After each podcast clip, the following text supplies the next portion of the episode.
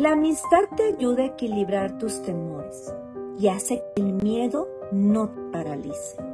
Háblate como si le hablaras a quien tanto tú amas y te darás cuenta que no hay por qué inquietarte, sino creer por la fe, que solo fue un engaño de tu pensamiento el que te quiso desequilibrar.